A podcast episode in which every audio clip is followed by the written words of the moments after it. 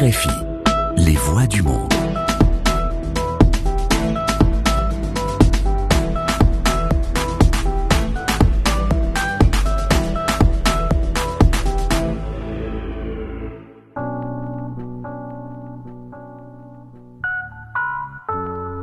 Bienvenidos a una página a la vez con ustedes, Ángela Suazo, como cada martes a las 6 de la tarde, con una retransmisión los miércoles a las 8 y 30 de la mañana a través de esta RFI Santo Domingo. Recuerda que este es un espacio para hablar de libros, de la magia, de leer, el reto de escribir, la oportunidad que tenemos todos de contar, de compartir, de transmitir.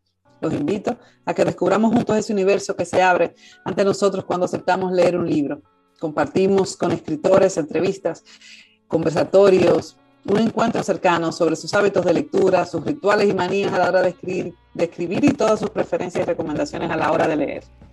Siempre que digo que leo por pasión y que escribo por obligación, pues se genera una discusión sobre el uso de la palabra pasión y otras tantas sobre el uso de la palabra obligación, que parece que implica un deber ser más que una necesidad del alma, como es mi caso.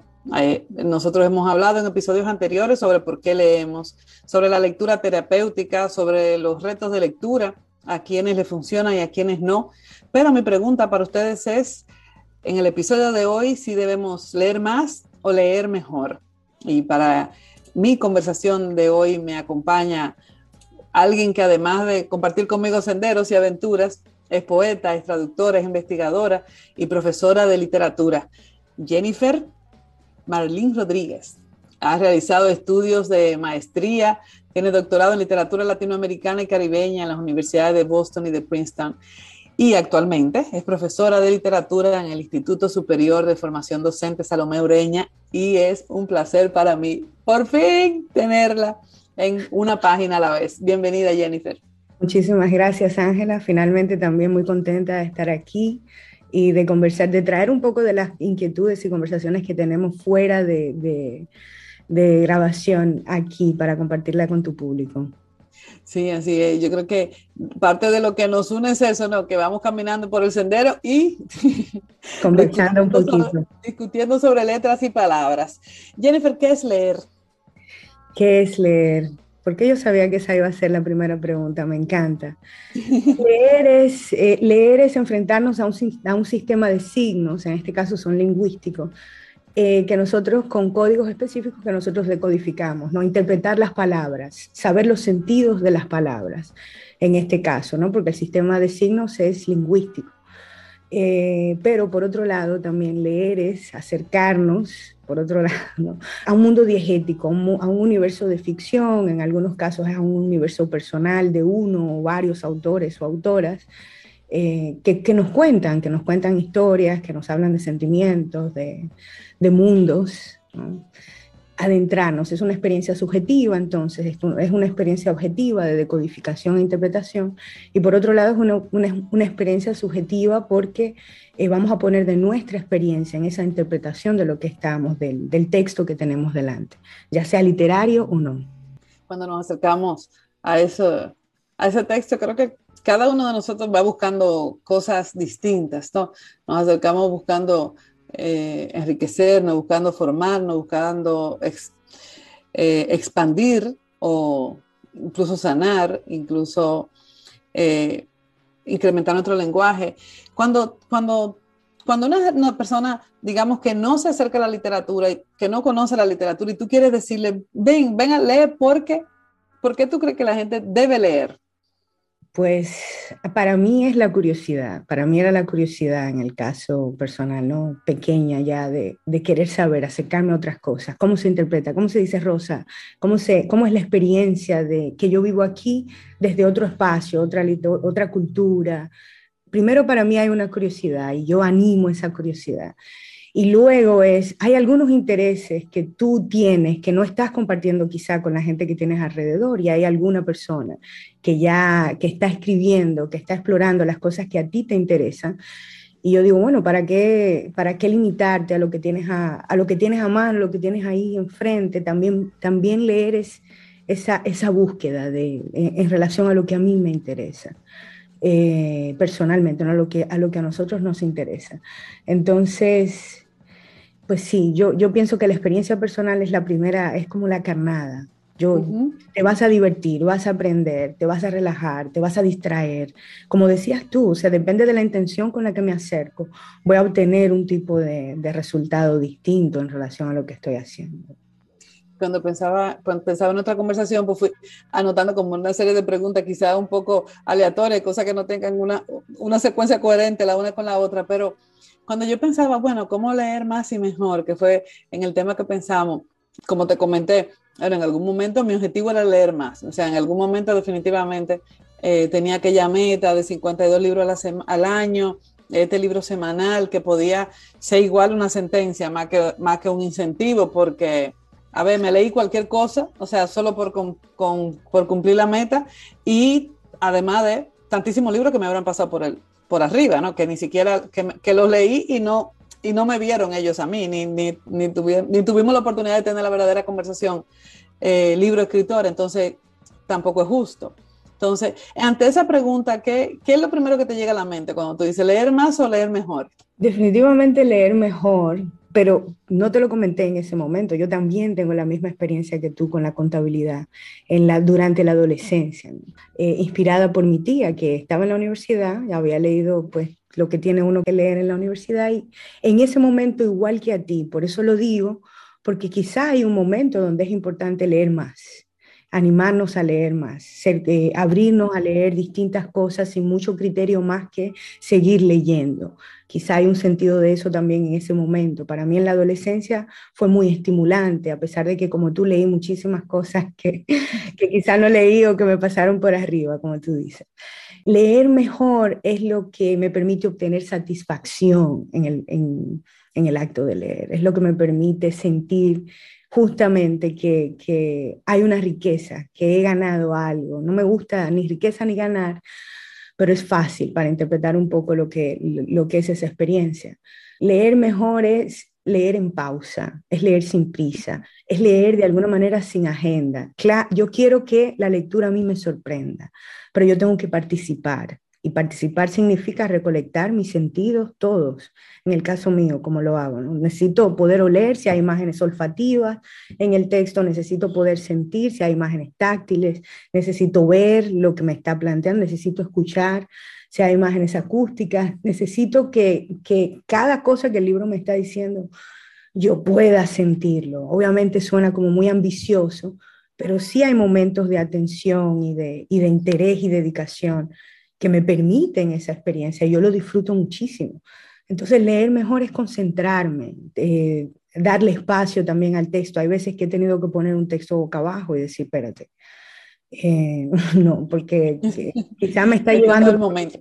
Claro, ni es el momento y me está llevando por caminos por los que yo no quiero ahora mismo ir. Yo tengo que tener agencia como lectora y saber poner una pausa y decir, ahora mismo no, no es prudente y discernir. Pero, ¿Cómo, pero ¿Cómo tú ves el hecho de abandonar, de abandonar eh, ciertos libros? Hay mucha gente que no, que dice, no, no, yo si yo inicio a leer un libro, yo lo termino. No, pero se parece mucho como cuando uno comienza una película, ¿no? Eh, esa cuestión de seguir. No hay que terminarla porque algo va a pasar en el capítulo final. No sé, no sé. Es, es, el imperativo de, de, de, seguir la estructura narrativa. Yo no, yo me doy, yo, o sea, como lectora, como una lectora ya que soy por hábito, me doy el lujo de, abandonar algo. Y vuelvo y, y, abandono y vuelvo. O sea, no hay un parámetro en relación al libro. ¿Por qué? Porque mm, algo de lo que yo he vivido mucho durante mis años de conseguir libros, además, a través del mundo, Europa, América Latina, que pude hacer esos viajes en las experiencias de investigación eh, de la universidad. Y yo encontraba un libro en un momento y lo leía quizá un año, dos años después. Y cuando lo estaba leyendo, lo estaba leyendo en el momento justo. Entonces, entonces puede, hay, hay esa, esa magia. Yo creo que Susan Hall lo, lo menciona un poco en un trabajo que hizo sobre el archivo, un trabajo hermoso hay una magia de esa cosa que te encuentra, de ese texto que te encuentra en el momento preciso. Yo lo he vivido mucho, doy testimonio de eso. Entonces, no importa, eh, la relación con el libro no tiene límite ni tiene parámetros. Si ahora lo quiero leer y conecto, pues lo leo. Si no estoy conectando, lo suelto. Puedo también muy racionalmente decir, no, ya yo no voy a terminar este libro, ya yo no voy a sacar ningún provecho, pues lo dejo. Eh, ¿Por qué? Porque yo tengo un programa muy amplio de lectura que es inacabable.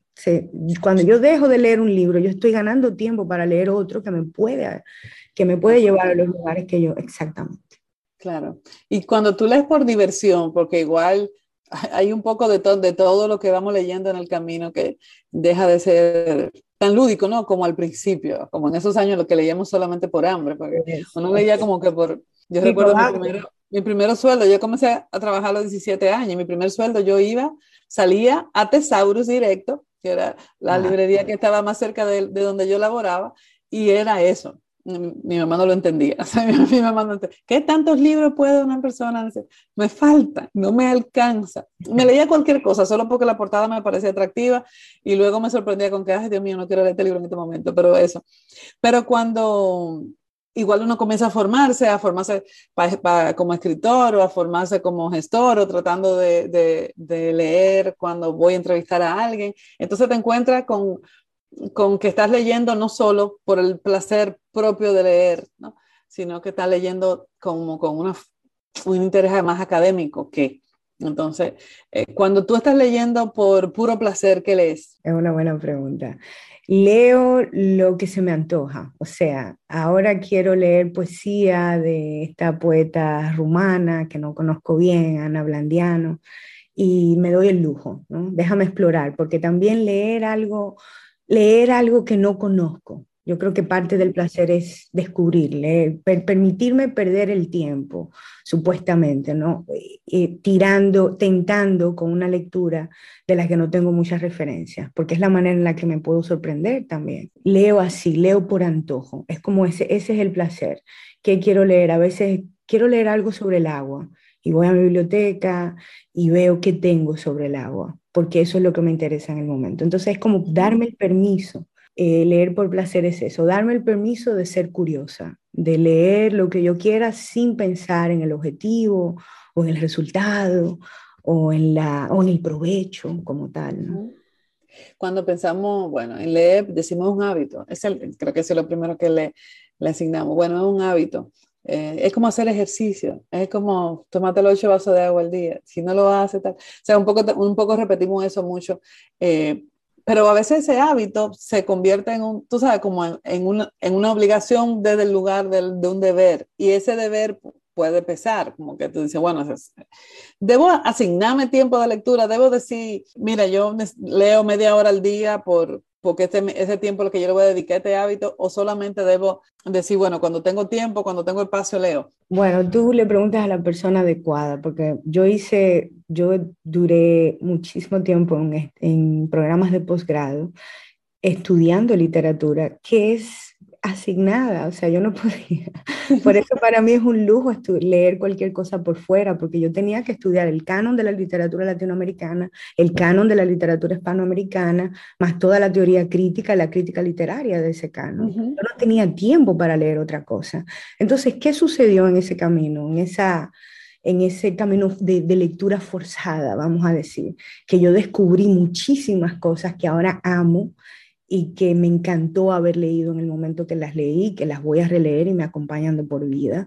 También me permitió eh, entender que la lectura es posible incluso cuando, cuando me disgusta, incluso cuando no me, cuando no me interesa. La lectura es posible, porque ahí es donde entra lo que te digo del hábito. Es porque ya era costumbre para mí despertarme, ir a la biblioteca si no tenía clase y sentarme a leer sobre lo que tenía que escribir o lo, lo, que teníamos que discutir en clase o, lo que, o de, o, de lo que estaba yo investigando.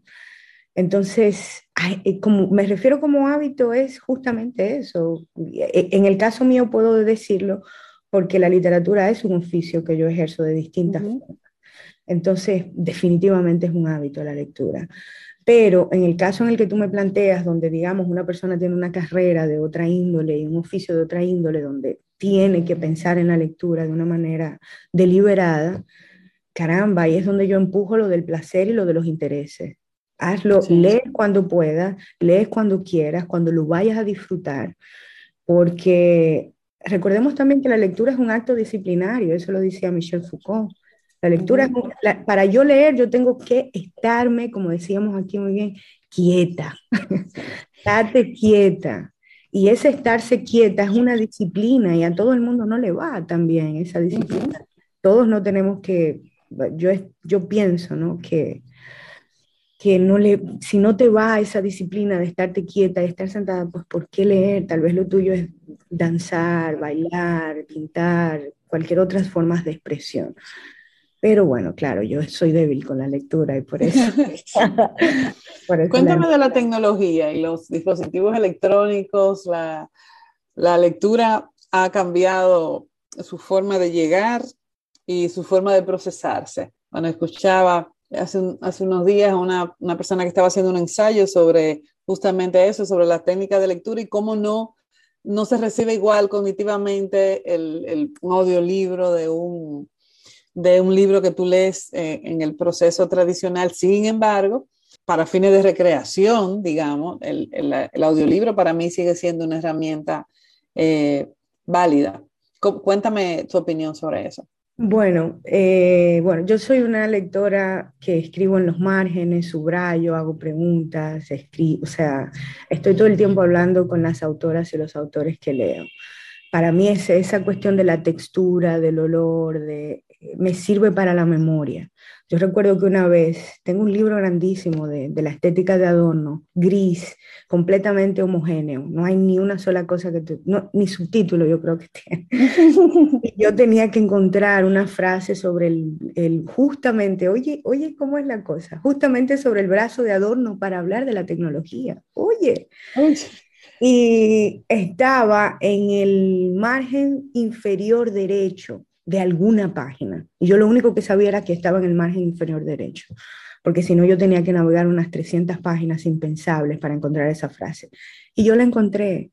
Entonces, ¿qué sucede con, con, con por ejemplo, tú, tú, me estás hablando del audiolibro, yo me relaciono mucho más con las tabletas y los PDF y la computadora y todas las, las aplicaciones de, que procesan eh, eh, texto, ¿no? Eh, me pasa que igual puedo subrayar, puedo hacer márgenes, pero una página no se distingue tanto de la otra porque simplemente estoy haciendo scrolling hacia arriba, hacia abajo, hacia los lados. Y todas las páginas son exactamente iguales. Algo que con un libro no sucede así. Y yo veo que me dificulta la memoria y sin embargo no me, no me impidió leerme la tetralogía de Elena Ferrante en una tableta, que son dos mil páginas. Sí. Al final cuando tengo un interés, me, era lo que tenía en ese momento, ¿no? Y entonces, pues, pude leerla, tomé notas en, en, en, en el blog de notas del, del, celular mientras leía, todo un aparataje, simplemente porque quiero al final reproducir la experiencia de lectura que tengo con un texto en esta, en esta plataforma, en este aparato tecnológico, que es distinto. En el caso del audiolibro, yo lo, me parece útil para, a mí me ha sido útil para los textos que tengo que leer para las clases que enseño. Entonces, por ejemplo, me voy a escuchar el poema del Miocid, pero no puedo simplemente escucharlo, sino que lo escucho y lo leo a la vez. Lo que me sucede con el audiolibro es que la memoria, hay poco, retengo mucho menos cuando estoy escuchando. Porque. Sí. De hecho, ahora mismo hay, hay, como una tendencia en, en, en TikTok que están promocionando eso de que, bueno, si el audiolibro tiene seis, ocho horas ¿no? de duración y te vas leyendo el libro físico al mismo ritmo que el audiolibro, pues habrás terminado de leer el libro mínimamente alrededor del mismo tiempo. Y es, es interesante, retador. Eh, tengo libros que sí, los he leído eh, digamos, simultáneamente. Y sí tengo libros que lo leí en algún momento como audiolibro y me gustaron tanto, tanto, que salí a comprarlo porque necesitaba leerlo de nuevo. como que sabía que, que, había perdido algo en el camino, eh, pero lo disfruto mucho igual. Me, me acompaña en el carro, claro. de ida y de vuelta a la oficina todos los días. Claro. Pensarlo como decías tú, como una herramienta como una herramienta.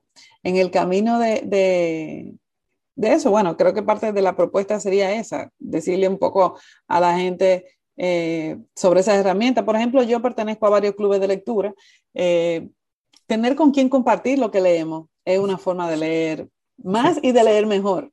Eso Igual, porque no todos leemos el mismo libro, ¿no? Desde cada uno de nosotros se acerca a un, a un libro distinto y cuando se hace, se crean esos espacios donde podemos ir compartir lo que hemos leído, la, la postura que tenemos respecto a eso, pues podemos eh, eh, sacarle muchísimo más provecho y ver una mirada nueva. Así es. Yo, yo pienso que no hay que tampoco, yo no quiero sonar fetichista con el libro físico. Yo lo que tengo es un, un vicio de oficio porque como tengo que leer y de alguna manera estudiar los textos, es mucho más práctico con un libro y con un libro fue que yo, bueno, como tú también, cuando inicié, yo no, yo, no, yo no inicié mi proceso de lectura heredando una gran biblioteca.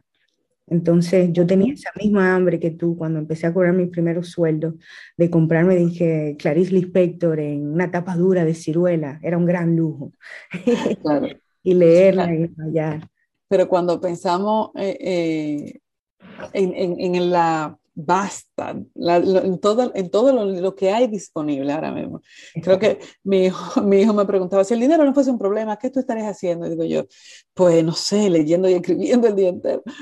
Porque hay tanto por leer, pertenezco a uno de los grupos de, de lectura a lo que pertenezco, de Tertulia Urbana, y por ejemplo ahora mismo estamos haciendo un taller sobre literatura israelí. Y por favor, o sea, deslumbrante la posibilidad tan solo de contemplar, o sea, tan solo de contemplar un texto donde antes tú solamente tenías la posibilidad de encontrarte con un escritor israelí, o sea, uno en la vida y porque alguien te lo recomendaría. Pero ahora hay tanta literatura disponible y accesible que, que, resulta ilimitada las posibilidades. Es como que el algoritmo ahí sí te da, te da posibilidades eh, ilimitadas. Cuando tú si tú quisieras recomendarle a alguien cómo, por dónde, por dónde arrancar, ¿qué tipo de literatura tú le recomendarías? Ah, es una buena pregunta también. Hay gente que le interesa mucho más la ficción que otras. Entonces, yo pregunto, yo siempre le pregunto, incluso a mis estudiantes, ¿a ti te gusta, te gustan los misterios, te gusta la literatura que te pone a pensar o te gusta la literatura que te pone a soñar de alguna manera o te gusta la literatura? Yo siempre me voy al gusto siempre, porque ahí es donde yo he encontrado que la, la, la, agencia de, de nosotras ir a leer y buscar qué leer se hace más, más concreta, más rápida. ¿Qué te gusta? ¿Qué te interesa? ¿De qué te gustaría saber? Hay gente que le interesa mucho el relato histórico, por ejemplo, novelado o no novelado, o bueno, hay gente que le gusta más las memorias. Entonces, para yo recomendar, yo siempre necesito un poquito, dame un poquito de qué te gusta. Y yo por ahí es que entiendo que, que voy a pellizcar siempre a la persona que quiero incentivar a la lectura. ¿Qué te gusta? No sé, ahí se hace difícil recomendar algo, pero por ejemplo, a la gente que le gusta mucho eh, un, relato, un relato de ficción que al mismo tiempo tiene que ver con la realidad, pues la obra de, de Gabriel García Márquez es fabulosa para una persona así que le interesa el periodismo. También en ese caso sería Mario Vargas Llosa, pero en, en, Gabriel García Márquez tienes crónicas, tienes reportajes, eh, tienes cuentos cortos, tienes un novelón como 100 años de, soledad, o sea, tienes un mundo también para aprender sobre la narrativa y sobre la prosa. Y es fascinante. Cuando yo lo leí, para mí era fascinante. Entonces, te puedo sugerir en ese caso una autora o un autor que yo entienda que ha sido tan popular que a ti también te pueda, te pueda interesar y hay algo que tú encuentres. Cuando algún autor o autora reciente que tú sientas que, que es un nuevo imperdible, alguien que tú hayas conocido hace poco que tú digas, uff, ya, no puedo, no puedo pasar de este escritor o escritora. Si tú supieras, lo tengo aquí en mi escritorio, déjame buscarlo. Es un polaco de los años 60 que se llama Slawomir mm, Rosek no, no sé cómo decirte, son de estos encuentros que yo hago yendo ¿Cómo se llama el libro? Magazine radiofónico. Son una serie de textos cortos de ficción rayando en el absurdo. A mí me gusta mucho, me, gustó, me gusta mucho Daniel Carnes, también un ruso de principio del siglo XX, del absurdo también. Son gente que encontré de casualidad en el camino y, me alumbraron, me alumbraron la manera de escribir, me alumbraron la manera de expresar, me alumbraron incluso lo que puedo, qué con qué yo puedo hacer literatura. Eh, y todo eso sucede sin mucho, ¿cómo te digo? Sin mucha algarabía epifánica. Eso va sucediendo día a día, porque uno lo va leyendo a sí mismo, ¿no? Día a día voy encontrando cositas. Eh, pero también tengo a la brasileña, aquí mismo la tengo, Ana Martins Márquez, que es una poeta de Belo Horizonte, fabulosa, fabulosa. Gente de la que no, de gente de la que no regreso después que les conozco, ¿no? Eso es lo que me, me estás preguntando. ¿Puedes, ¿Puedes leer varios libros al mismo tiempo? Sí, sí. Puedo leer, por ejemplo, poesía y ficción, y puedo también leer ficción y ficción, digamos. Estoy leyendo un libro de relatos de Samantha Schweblin y me leo un relato, dos relatos, me salto a la poesía de Ana, eh, me voy a la poesía de Josefina Vázquez, yo soy muy enamorada de Comrade, Bliss and Plain, de Josefina Vázquez y vuelvo, hay textos a los que yo vuelvo y, y puedo leer, puedo como picaflor, ¿no? Voy aquí, leo un poquito, voy allí, leo un poquito, porque no es una lectura para estudiar, sino una lectura para disfrutar, para ir tomando mis notas, mis impresiones, ¿no? ¿Tú crees que la, que la literatura puede ayudar a cambiar lo que está mal? Si tú lo piensas como lo que está mal, a ver, si la literatura puede cambiar de persona en persona, porque a mí la literatura definitivamente me cambió. Yo eso lo creo. Suena grandioso y un macro relato, pero yo era joven, en una familia extensa, tenía muchas preguntas, mucha curiosidad. Y acercarme a la literatura a partir de esa pequeña biblioteca universitaria de mi tía me abrió un mundo que yo no tenía en ese momento, ¿no? La misma, imagínate leer la hojarasca en esos momentos, leer eh, crónicas de mamá grande. Eh, era, era incluso pensar en otra geografía, otras topografías. Hay muchos sueños eh, que podemos tener, pero enfocado solamente en lo literario, ¿cuáles tú crees que son tus sueños literarios? Mira, yo quiero volver a escribir con, con, con el mismo atrevimiento y la misma, me gustaría reconectarme con una escritura atrevida e inocente, que era la escritura que yo tenía como a los 17 años, entre esos finales de mi adolescencia. Empecé a escribir en el listín diario, escribía de manera profesional me daban, tenía esta columna y me daban mucha libertad. Y ahí yo disfruté de esa libertad. Y en ese momento tú sabes que uno no está muy clara de las consecuencias que tiene un texto, de las consecuencias que tiene expresarse, de las consecuencias que tienen las ideas, ¿no? A medida que he ido formándome justamente en esta historia de las ideas de la literatura latinoamericana y caribeña, pues tú ves lo importante que es un texto, lo importante que es un enunciado, decir, eso que tú me preguntabas de qué cambia, pues sí tiene un impacto eh, lo que decimos y eso te va llenando de una conciencia que a veces puede ser atemorizadora, ¿no? Una conciencia que te puede a veces detener. Déjame tener cuidado. Te digo, entonces si yo tengo un sueño literario sería eso, sería volver a escribir sin tener mucho cuidado, volver a escribir como una fresca y trascendida. A ver a dónde, a ver a dónde eso me lleva. ¿Hasta dónde nos lleva? ¿Renunciarías? ¿Tú te imaginas la vida sin, sin la literatura? Mm, no, no, no. No me la imagino, pero no quiere decir que no sea posible, porque si hay algo que justamente me enseña la literatura es a imaginar lo que no, no entendemos y creemos que es posible. Entonces, de ese mismo modo, lo que yo no me imagino no quiere decir que no sea imaginable imposible. Yo prefiero no hacerlo. Yo prefiero no renunciar. Bueno, pues con esa invitación nos despedimos de Jennifer agradeciéndole que nos haya acompañado en una página a la vez, que sea la primera de muchos de muchos más encuentros. Muchísimas gracias, Ángela, y a tu audiencia también por la escucha. Recuerda que estamos en todas las plataformas de podcast como una página a la vez que la redifusión a través de RFI Santo Domingo es los martes a las 6 de la tarde y los miércoles a las 8 y 30 de la mañana. Así que acompáñenme a hablar de leer y escribir. Síganme en las redes sociales como Ángela Suazo y en la página terretoaleer.do. Sigan ustedes en sintonía con esta frecuencia.